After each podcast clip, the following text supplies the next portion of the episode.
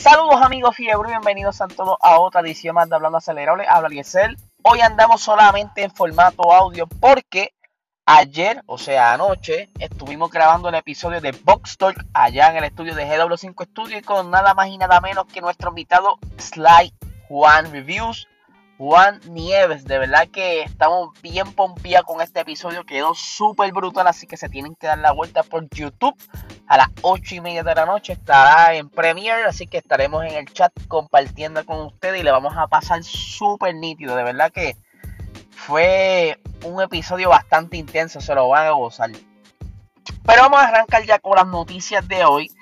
Todavía no voy a tocar la, noticia principal, pero vamos a una que es bastante similar y es que Ferrari ya está anunciando más o menos cuándo es que ellos van a estar mostrando ese monoplaza del 2022.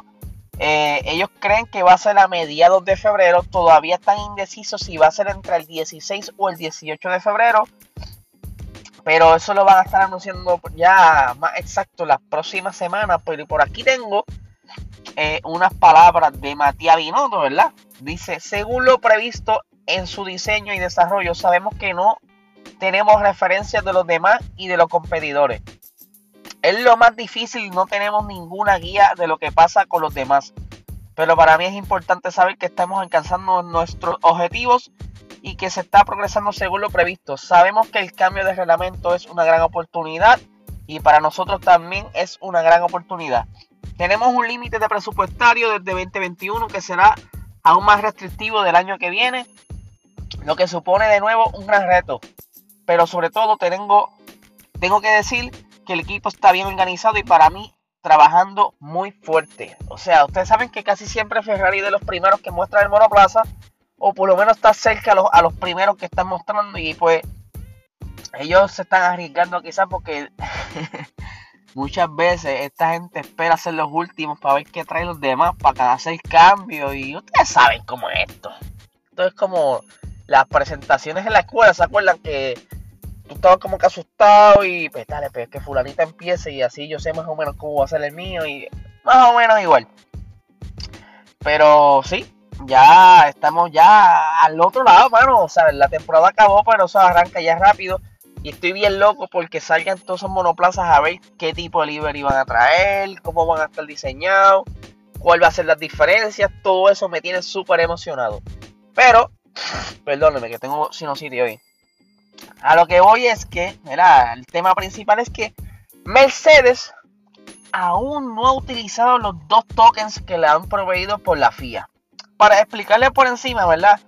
Los tokens no son literalmente dos pesetitas como las de Chucky e. Cheese, no, no. Tokens son este que te dan por cada token X cantidad de dinero que puedes gastar de más. Ustedes saben que ahora mismo hay un límite de presupuesto y que no te puedes pasar porque si no tienes un problemita con la FIA. Pero ellos dieron eh, dos tokens a todos los equipos durante el 2020 para entonces ser utilizados cuando quisieran. Pero tenían que hasta el julio 2020 decirles dónde iban a invertir esos tokens si es que los iban a utilizar. Pues Mercedes ya tenía en mente como que, ok, vamos a hacer esto, vamos a hacer esto otro. Tenían planeado ellos utilizarlo en la parte delantera del, monoplaza, en el, front, en el front wing. Tenían también, ¿verdad? Como unas intenciones de utilizarlas en parte del chasis. Pero después de Revolut que pasó en Silverstone, ¿se acuerdan? Que, en Silverstone pues Hamilton terminó básicamente la carrera en tres gomas. Pues desde ahí, por esa falla de los neumáticos, Pirelli eh, comenzó una investigación en por qué los neumáticos habían fallado. Y supuestamente, ¿verdad? Ellos se pegaron por la parte de que al ser estos monoplazas tan rápidos, ya los neumáticos no aguantaban tanto estrés. O sea, ya ellos habían sobrepasado el límite de estrés que, que ellos en Pirelli pues calculan para esos neumáticos. Ya ellos creo que no podían hacerlo que aguantaran más de eso. Pero eso es otro tema porque ya vimos que han fallado neumáticos esta temporada, pero continuemos por acá. La cuestión es que entonces, a raíz de eso, eh, se, cambiaron las reglas para el 2021, que fue en donde entonces decidieron en esa fecha acortar la carga aerodinámica, eh, ¿verdad? Cortando las partes del suelo y parte de lo que son los batchboards, que esos son los como unas aletitas, ¿verdad? Que los equipos, dependiendo su aerodinámica, están utilizando en las partes laterales para guiar ese aire sucio hacia atrás. Como decirle el caminito donde va el viento. Y pues todo eso hizo que Mercedes entonces cambiara los planes. Pero por aquí tengo unas expresiones de James Allison, que es una de las cabecillas más importantes de Mercedes. Dice, eh, y esto fue cuando Mercedes presentó el monoplaza del 2021. Esto es para refrescarle la memoria.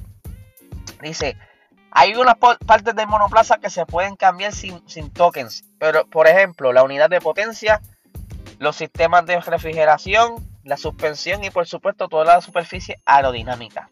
Hemos gastado nuestros tokens, pero no vamos a revelar cómo los hemos utilizado. De eso me acuerdo muy bien y eso quedó, eh, creó mucha, como que mucha especulación y mucho bochinche y qué sé yo. Pero en realidad es que ese, esos cambios de reglas a última hora, pues como que les, por decirlo así, les cambió los planes a Mercedes, porque ya Mercedes quería, como les dije, invertir ese token, uno de ellos en la parte del front wing, y van a, rediseñar ese front wing, hacerlo mucho mejor para obtener mejor entrada de las curvas, todas esas cositas, y quería complementar todo eso. Y como eso fue tan cerca, lo que sucedió en Silverstone fue tan cerca de la fecha límite, de cuando tenían que presentar las propuestas de dónde iban, iban a invertir esos tokens, pues entonces con el cambio de regla ellos dijeron, mira, bueno, pues que chavienda, pues está bien, no vamos a hacer nada. Pero eso lo decidieron ellos a, a puerta cerrada, no lo dijeron públicamente. Y nos hicieron creer durante la presentación que sí los habían utilizado. Pero entonces, por aquí tengo las expresiones de Mike Elliott. Otro de los... Eh, este si no me equivoco es el director técnico Dice, no creo que nosotros hayamos gastado los tokens. Teníamos ideas de estas cosas que queríamos hacer. O sea, teníamos ideas de qué cosas queríamos hacer en la parte delantera del monoplaza. La realidad es que teníamos ideas de cosas que queríamos hacer, pero al final no se concretaron.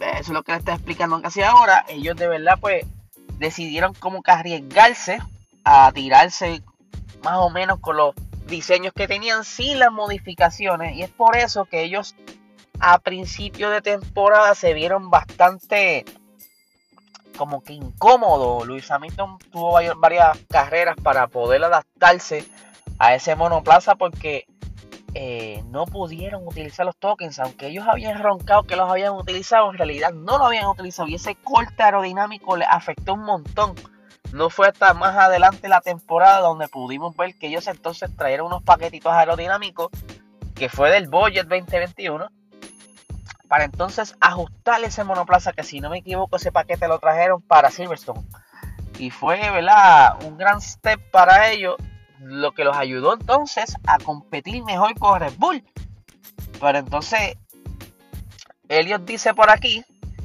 Creo que cuando tienes un monoplaza que es dominante, que es lo que habíamos tenido anteriormente, el equilibrio que tienen no es algo importante, eh, no es algo importante mucho a los pilotos.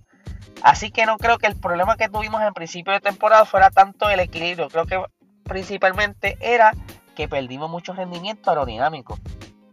Como le estaba diciendo, o sea, ese, ese piso que ellos utilizaban era como que el diseño mejor que tenía en la parrilla y pues por este revolú de los Pirelli, según la FIA, tuvieron que modificar todo esto. Y entonces, quienes más se vieron afectados fueron Mercedes eh, y Aston Martin, porque Aston Martin fue más bien por el rake.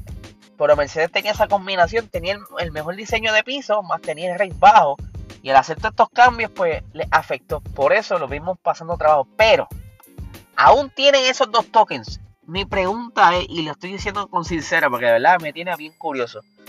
Si el monoplaza del 2022 están quizás estándar, o sea que, que muchas partes o piezas serán similares o iguales, ¿Cómo entonces pudieras tú invertir un token si, si en realidad tú estás buscando que sea más parejo? Esa es la gran pregunta y creo que más adelante pudiéramos quizás tener esa respuesta, porque ahora mismo como que se queda en el aire porque todavía no sabemos cómo serán esos monoplazas y cuál es la diferencia y en qué partes del monoplaza específicamente la FIA les va a permitir hacer ajustes eh, únicos para que, no sé, que, te permitan, qué sé yo, el, en el fuselaje, que mira, tú puedes jugar con tantos milímetros para entonces tú tener quizás un chispito de aerodinámica a tu gusto. No sé, algo así pienso yo. Hasta que no veamos estos monoplazas, quizás no vamos a poder entender si se pueden invertir estos tokens o qué van a hacer. Lo más probable, entiendo yo que lo utilicen en mejoras al motor o algo así, porque ya todo el mundo los utilizó excepto ellos, así que tienen una bala ahí para poder entonces sobresalir en el 2022. Vamos a ver qué pasa con esto. Yo estoy bien emocionado. Así que nada, gente, recuerden esta noche en el canal de nosotros de YouTube, PR Sports, estaremos a las 8 y media con Box y con nuestro invitado especial, Slide One Reviews. Así que nada, gente, que tengan excelente día.